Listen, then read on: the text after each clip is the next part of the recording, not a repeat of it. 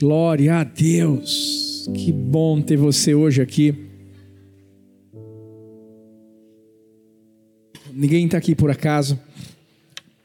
E eu tenho certeza, e não é um jargão, não, é uma verdade. Ah, eu creio que não tem como sairmos desse lugar da mesma maneira como nós chegamos. Não tem, não tem. Deixa eu começar essa mensagem fazendo uma pergunta para mim, para você. Quem, quem Deus escolheu usar? Quem Deus escolheu usar? Talvez nesse exato momento venham algumas alguns nomes na sua cabeça e você diz assim: "Ah, pastor, Deus escolheu usar Paulo.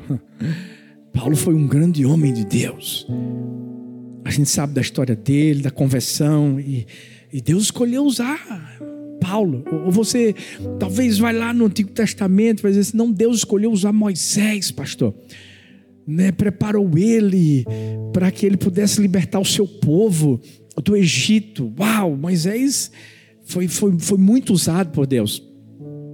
Talvez você vai dizer assim: não, não, Deus, Deus escolheu usar Davi, pastor. Davi foi um grande rei, o maior de todos, um homem segundo o coração de Deus. Deus escolheu usar Davi.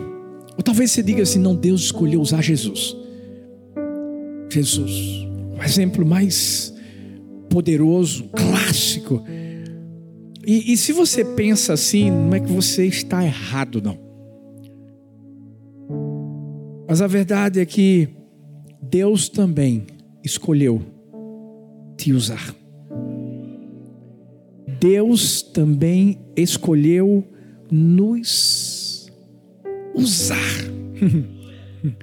e talvez nesse exato momento você pense assim: não, não, não, eu acho que o senhor está enganado. Porque, assim, eu, eu, eu, eu me considero desqualificado, eu me considero imperfeito. Assim, eu acho que eu não tenho como ser usado. Bem-vindo ao time. Porque Deus não escolhe ninguém perfeito. Deus escolhe pessoas disponíveis. Hoje eu quero que você se prepare porque essa mensagem vai sacudir o nosso espírito.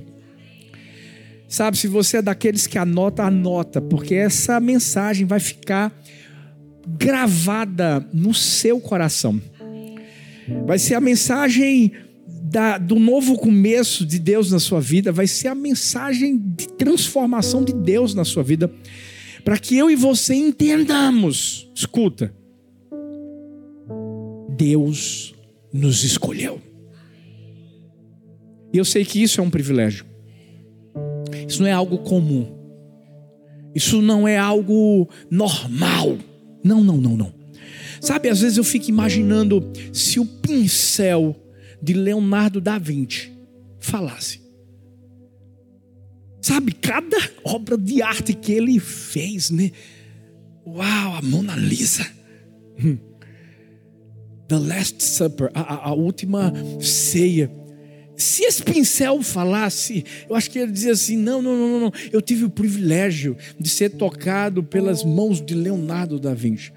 Eu fico imaginando as peças que foram usadas por Santos Dumont para construir aquele primeiro protótipo do primeiro avião. Se essas peças falassem, elas iam dizer assim: eu fui a, a peça que, que Santos Dumont pegou para que aquela hélice pudesse rodar. Imagina Carl Benz. Quando fez ali aquele primeiro carro Imagina aquelas rodas que foram usadas, se elas falassem, o que, que, elas iriam dizer? Olha, tive a oportunidade, o privilégio de, de ser as primeiras rodas usadas num carro. Mas deixa eu te dizer uma coisa: retrato, quadro, carro, avião, tudo isso é nada diante de um Deus, Criador de todas as coisas, que pegou a minha vida e a sua, para nos usar como instrumentos dEle, para cumprirmos um propósito muito maior. Porque o propósito de Santos Dumont, de Leonardo da Vinci, de Carl Benz, passageiros. Mas o de Deus é eterno. Nós somos instrumentos que Deus usa para levarmos a eternidade para a vida das pessoas. E, e, e, e, a, minha, a, minha, a minha pergunta é: e por que a gente terceiriza isso? Porque a gente muitas vezes, escuta bem, tenta colocar sobre um pastor a responsabilidade que é de todos. Porque muitas vezes a gente, a gente se olha no espelho e diz assim: Deus, eu não. Porque eu, e a gente começa a falar daquilo que a gente acha que Deus não pode usar na nossa vida. Quando Deus está dizendo assim, você não precisa falar de, de você para mim, não, porque eu já te conheço. E eu só te escolhi justamente porque fui eu que te criei. Sabe, quem é que Deus escolheu usar? É quando diz a Bíblia: Não fostes vós que me escolhestes a mim, mas eu vos escolhi a vós outros, para que vades e deis fruto e o vosso fruto permaneça. Mas a pergunta que eu quero fazer para mim e para você hoje é: Deus está nos usando? Deixa eu refazer essa pergunta. Nós aceitamos ser escolhidos por Deus para que possamos ser usados por Ele?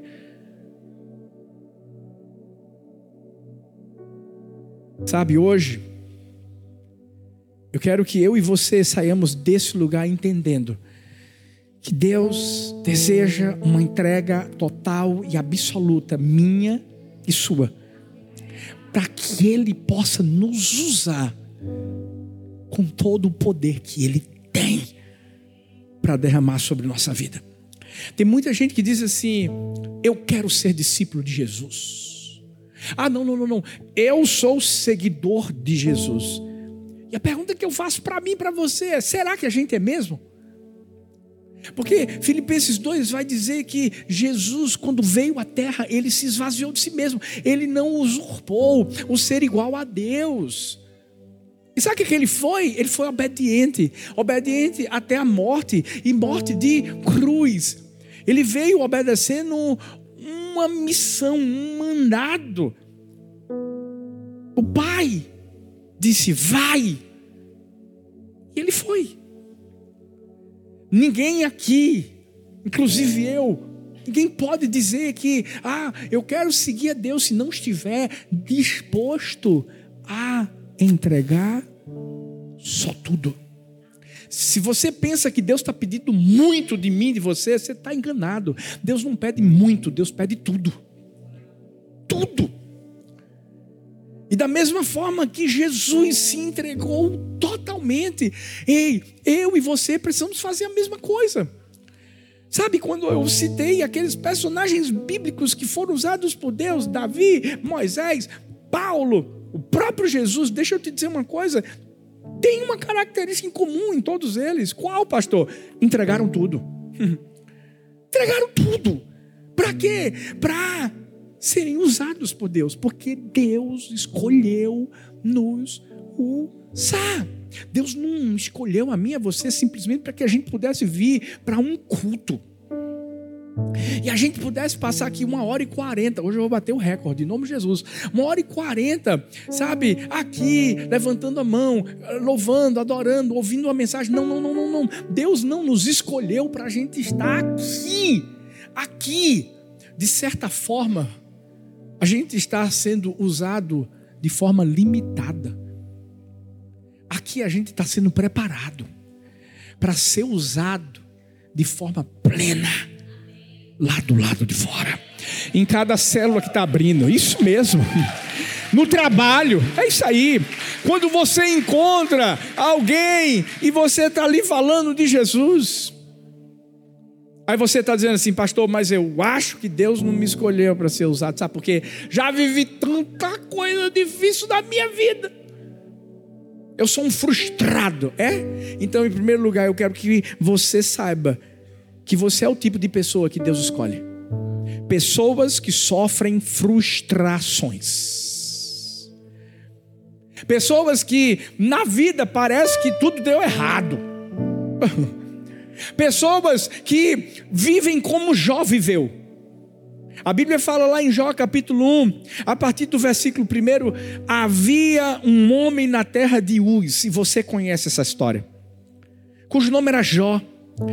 Ele era um homem íntegro, reto, temente a Deus, desviava-se do mal. E aí você está pensando assim, tá vendo? É esse tipo de homem que Deus usa. É, mas calma, a história não acaba por aí. Nasceram-lhe sete filhos, três filhas, o seu gado era de sete mil ovelhas, três mil camelos, quinhentas juntas de bois, quinhentas jumentas, eram também muitíssimos os servos a seu serviço, de maneira que este homem era maior do que todos os do Oriente. Talvez você diga, olha, esse tipo de gente que Deus usa, olha aí, pastor, tem tudo. Iam seus filhos à casa uns dos outros e faziam banquetes, cada um por sua vez, e mandavam convidar as suas três irmãs, comerem, beberem com eles. Sucedia, pois, que, decorrido o turno de dias de seus banquetes, enviava Jó e o santificava e se levantava de madrugada, oferecia holocaustos, segundo o número de todos eles, porque dizia Jó: Porventura pecaram meus filhos e amaldiçoaram a Deus no seu coração. Assim fazia Jó continuamente. Está vendo, pastor? Esse tipo de homem que Deus usa, dá tudo certo para ele. Mas num dia, em que os filhos de Deus vieram apresentar-se perante o Senhor, veio também Satanás entre eles. Então o Senhor disse a Satanás: De onde vens?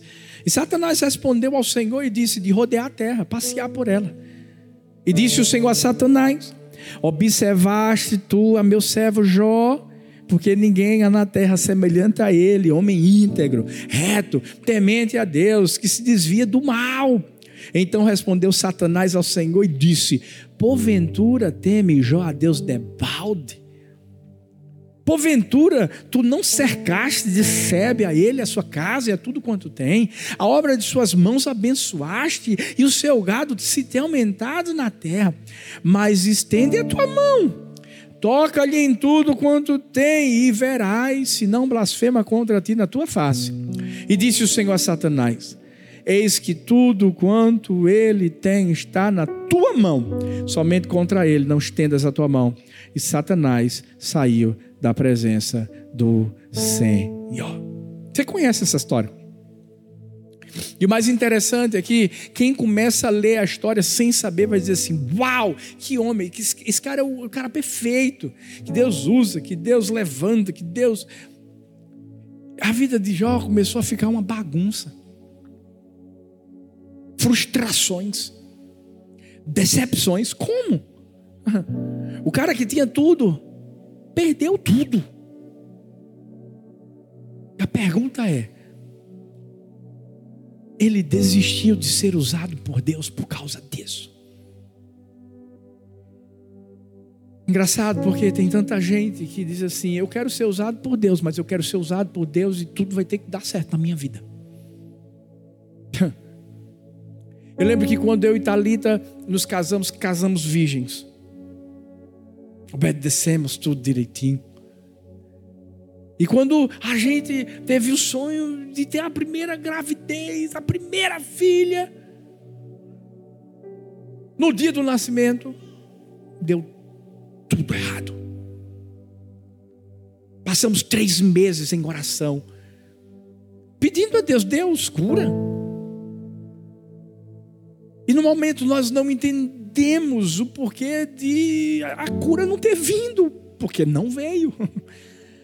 A verdade, muitas vezes Deus não quer curar uma pessoa. Deus quer que aquela pessoa seja a semente que vai curar milhões. E a gente entende hoje. Mas deixa eu te dizer. Eu não desisti de servir com ela. Eu não desisti de ser usado com. Por mais que fôssemos bem mais novos e muitas pessoas diziam assim: Eu não sei se eles vão aguentar. O que eles viveram foi muito pesado. E a gente sabe que, infelizmente, tem muitas pessoas que desistem por conta de coisas pequeninas. Mas eu aprendi uma coisa: Deus escolhe aqueles que sofrem frustrações. Talvez você diga assim, pastor, mas é interessante porque na história a, a, Bíblia mostra que foi o próprio Deus que permitiu que Jó passasse por tudo aquilo. É, é, é, eu também não entendo, mas eu sei de uma coisa. Eu sei de uma coisa. Quando a gente entende que a gente pode estar numa tempestade, mas a tempestade não vai estar em nós, a gente sabe que que vai passar. E que quando passar, quando passar, não é se vai, é quando passar. Quando passar. Deus ele vai ser expert em te surpreender e fazer algo que você nunca viveu antes. Agora, eu posso te dizer uma coisa: quando Deus permitiu que, que o diabo tocasse em tudo que Jó tinha, e lá na frente você sabe que, que, que Jó também vai perder a saúde dele. Você sabe que lá na frente, até a esposa, de uma forma momentânea, vai dizer assim: abandona teu Deus e morre, Jó. E ela vai, ó, pá, deixar ele de lado. Deixa eu te falar uma coisa. Será que eu e você somos tão íntegros para Deus, por mais imperfeitos que sejamos, e que Deus diz assim: Eu conheço o coração do meu filho e da minha filha. E o que eu tenho para fazer através da vida dele e dela é tão grande que eu vou desafiar o diabo. Porque eu vou mostrar para o diabo que o diabo está errado e eu estou certo. Porque o diabo não conhece o coração dele e dela. Mas o diabo vai conhecer as bênçãos que eu vou derramar sobre ele e ela lá na frente. Será que eu e você escuta? Estamos nesse nível onde Deus vai dizer assim: pode tocar, Satanás. Você só não tira a vida, mas pode tocar, porque você vai ver como é que vai ser o fim dele, como vai ser o fim dela. Eu não sei qual foi a frustração que fez você parar. Mas eu vou te dizer uma coisa: essa frustração é para te impulsionar tua dor vai ser o testemunho que vai curar tanta gente lá na frente. A sua frustração vai ser justamente o potencial que Deus vai trazer sobre o seu coração. Sabe para quê? Para mesmo diante de tanta coisa que parece que está dando errado, vai ter uma hora. E chegou essa hora lá em Jó 42, quando, quando Jó diz assim: Eu te conhecia de ouvir falar mas agora os meus olhos te veem. Eu sei, eu sei, eu sei, eu sei que tudo aquilo que está no teu coração, os teus planos não vão ser frustrados. E foi nessa hora em que Jó deixa de lado o que ouviu dos seus amigos e, e, e os perdoa. Foi nessa hora que Deus mostrou a Jó que ele seria muito mais usado do que antes. Antes. Você que está aqui e que parou por causa de uma frustração, eu estou aqui para te dizer que não era para você ter parado. E aí, outra coisa, se o diabo te disse que essa, essa frustração que você estava vivendo é por causa de pecado, é porque você. Deixa eu te dizer uma coisa: o diabo é mentiroso, é pai da mentira. E sabe por que ele está mentindo para você? Porque ele quer encobrir de você a verdade, a promessa, a, a, o plano que Deus tem para a sua vida. E eu sei que ele é grande. Sabe, por isso que Deus falou algo tão forte ao nosso coração, agora no começo desse mês. Deixa eu te dizer uma coisa: Deus vai fazer com que a gente viva um ano em seis meses. Vai ser uma porção dobrada que Deus vai trazer sobre a nossa vida. Mas entenda uma coisa, entenda, entenda, entenda. Não para porque houve uma frustração. Não para porque algo parece que deu errado. Não para. Deixa Deus te usar, independente de qualquer frustração ou por causa de qualquer frustração. O tempo dele é perfeito. O plano dele é perfeito. E o que é que eu faço, pastor? Confia. E obedece. Mas deixa eu te dizer. Talvez você está dizendo assim, pastor, mas olha, é, é, o que eu quero que o senhor entenda é que não é só a frustração que está tentando simplesmente fazer eu parar e eu, eu, eu ficar paralisado sem fazer nada para Deus. Deus não escolheu me usar, não, pastor, porque é, é, é muito ataque sobre a minha vida. É? Bem-vindo ao time, bem-vindo ao clube. Uhum. A, Bíblia fala que o diabo é o inimigo da nossa alma. Vê o que a Bíblia mostra em Gênesis 22, a partir do versículo 1. Aconteceu depois destas coisas que provou Deus a Abraão e, e disse-lhe: Abraão, e ele disse: Eis-me aqui. E disse: Toma agora o teu filho, teu único filho, Isaque, quem amas, e vai-te à terra de Moriá. E oferece-o ali em holocausto sobre uma, uma das montanhas que eu te direi. Então se levantou Abraão pela manhã de madrugada, albardou o seu jumento, tomou consigo dois de seus moços e Isaque, seu filho Cortou lenha para o holocausto, levantou-se, foi ao lugar que Deus lhe dissera.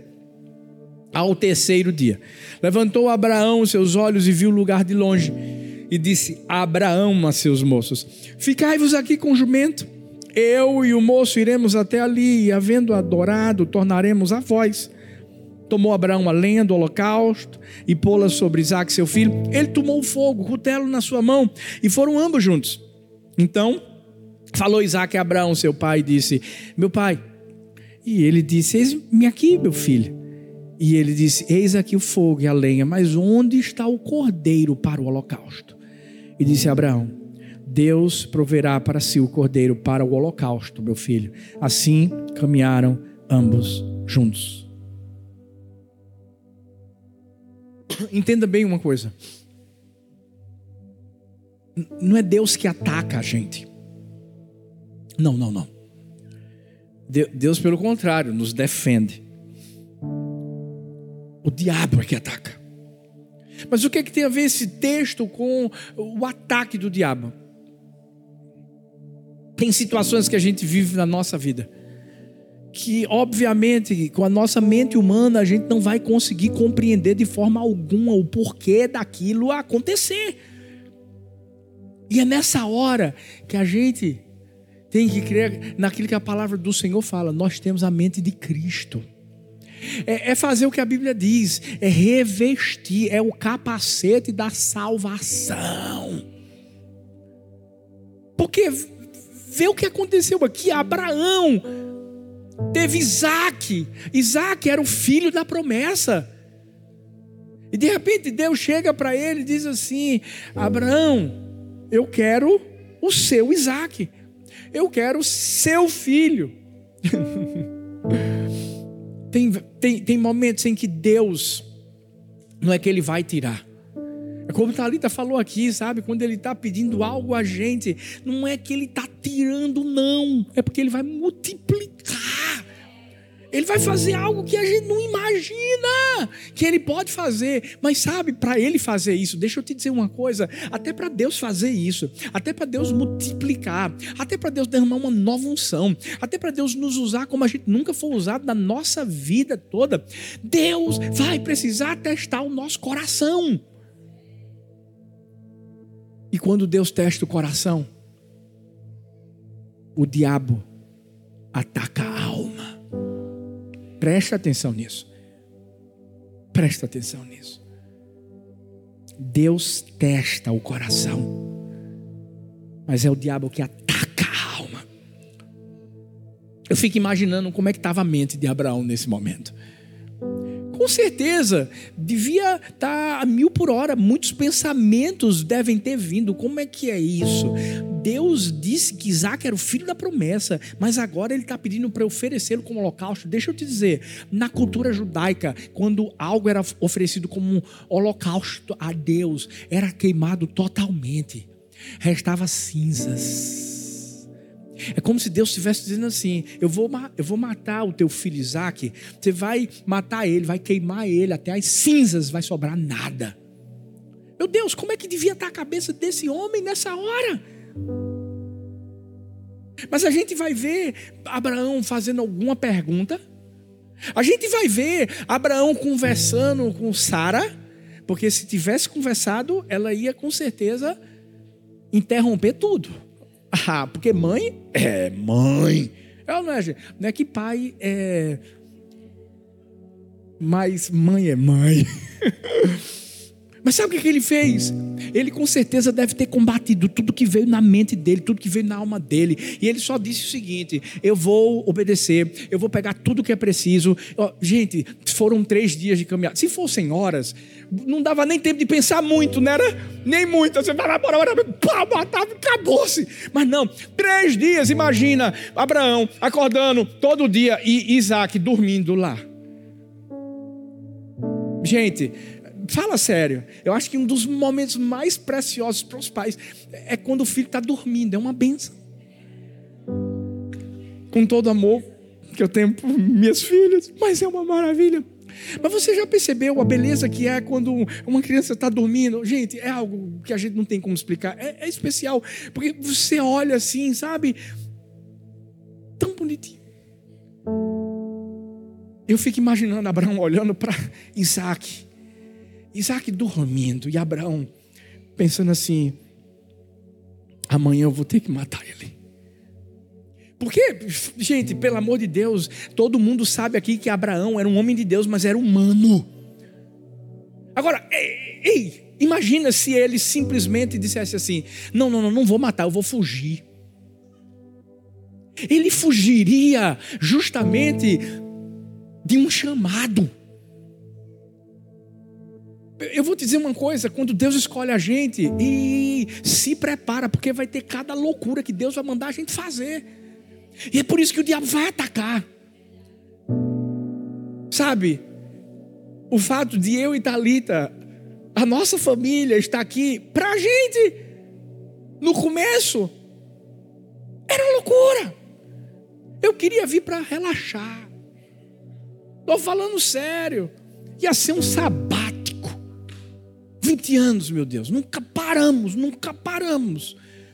Queria dar uma relaxada, curtir uma prainha. Eu já vi que tem praia gostosa aqui, uma tal de Bradenton, Lido. Tô, vamos conhecer tudo. Mas sabe o que, é que Deus disse?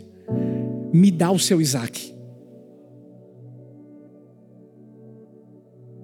Eu quero o que eu, Deus, construí em 20 anos lá no Brasil. E sabe o que, é que eu quero? Filhos. Eu só quero que vocês obedeçam. E eu não quero que vocês aceitem usar, porque veio muito ataque. Pelo amor de Deus, gente. Se, você não tem ideia dos ataques. E continuam vindo. Mas a gente aprendeu uma coisa. Maior é quem está aqui, ó. E quem está aqui não deixa nada vir para aqui. Como é que eu venço, pastor? Ei, ei, ei, ei. É, é o que eu falei aqui na transição. Pega a palavra que Deus trouxe para sua vida. Qual foi a promessa que Deus fez para você, meu filho? Para você vir para cá, para os Estados Unidos. Ah, pastor, eu acho que eu vim para viver o, o the American Dream. Que é American Dream? Você veio para viver God's Dream. Você veio para viver o sonho de Deus. Você veio para ser usado. Você veio para ganhar vidas para Jesus. Você veio para colocar fogo no coração de pessoas que estão esfriando porque o sacrifício vai ser eu e você. Abraão obedeceu. Independente dos ataques que vieram na alma dele, ele ia matar Isaac. Mas sabe por que ele não fez isso? Porque uma voz disse: Não, não, para, para. Sabe, tudo que a gente entrega a Deus não morre, gente. Sabe, quando a gente vê tudo que Deus está fazendo lá no Brasil, Meu Deus, de verdade, de verdade, não é uma força de expressão usada por pastores para dizer que a igreja está boa. Mas de verdade, quando a gente saiu, ficou melhor. Ficou mesmo. Porque não para de se converter, gente. É recorde de gente, de pessoas, de célula aberta, de tudo. Nunca morre. E o melhor de tudo é que se multiplica. Olha aqui, ó. Olha para isso, gente. Seis, sete meses de igreja do amor. O que Deus está fazendo. Mais uma célula se multiplicando. Ei, tem novidade. Vai ter célula Kids agora também que vai multiplicar. Porque a criançada vai ser abençoada. Ei, frustração vai parar a gente? Ataque do diabo? Não. Mas talvez você diga assim: tá, pastor, tá bom não vai ter frustração, não vai ter ataque. Mas sabe o que é? Eu sou fraco. Eu sou imperfeito. É? Bem-vindo ao clube. Porque Deus usa pessoas com fraquezas. A Bíblia fala lá em Gênesis 27, 19. E Jacó disse a seu pai: eu sou Esaú, teu primogênito, tenho feito como me disseste. Levanta-te agora, senta-te e come da minha caça, para que a tua alma me abençoe. Então disse Isaac a seu filho: Como é isto que tão cedo achaste, filho meu? E ele disse: Porque o Senhor teu Deus o mandou, a mandou ao meu encontro. E disse Isaac a Jacó: Chega-te agora para que te apalpe, meu filho, se és meu filho Esaú mesmo ou não. Então se chegou Jacó a Isaac, seu pai, que o apalpou, e disse: A voz é a voz de Jacó, porém as mãos são as mãos de Esaú. E não o conheceu. Porquanto as suas mãos estavam cabeludas, como as mãos de Esaú, seu irmão, e abençoou-o. E disse: És tu, meu filho Esaú mesmo? E ele disse: Eu, eu sou. Eu estou falando, sabe de quem? De Jacó. Se você não sabe quem foi Jacó, Jacó foi justamente o homem cujo nome foi mudado por Deus. Para que nome, pastor? Para Israel. Por que Israel? O senhor está falando da nação de É, é, isso mesmo. Porque foi de Jacó que vieram as doze tribos de Israel. Aí você está dizendo, não. Se você nunca leu a Bíblia, você vai dizer assim: isso é uma loucura. Peraí, peraí, peraí, peraí, peraí, peraí. O senhor está dizendo que esse tal de Jacó é que Deus usou para que uma nação que foi escolhida por Deus surgisse? É isso aí. É o que eu estou dizendo. Sabe como é o nome Jacó? O que significa? Enganador. É o cara que trapaça. Na nossa linguagem é o pilantra. É. Aqui nesse texto, por exemplo, Jacó estava enganando o pai para pegar a bênção que era de Isaú, seu irmão. Gente, o menino Jacó já nasceu pegando o calcanhar de Isaú. Já queria trapacear desde o nascimento. Puxar para nascer primeiro. Como é que Deus usa a vida de um homem desse? Calma. Deus não usa alguém sem antes ser transformado. O que eu quero te dizer para mim, para você, é que você pode ter feito o que você fez no passado, mas a partir do momento que vem arrependimento. Jacó, Jacó é, é, enganou Esaú, enganou o pai, e olhe que é, é, é, o pai sabia quem ele era. Você sabe que Isaac até disse assim: rapaz, Deixa eu ver se é, deixa eu ver se é Isaú mesmo.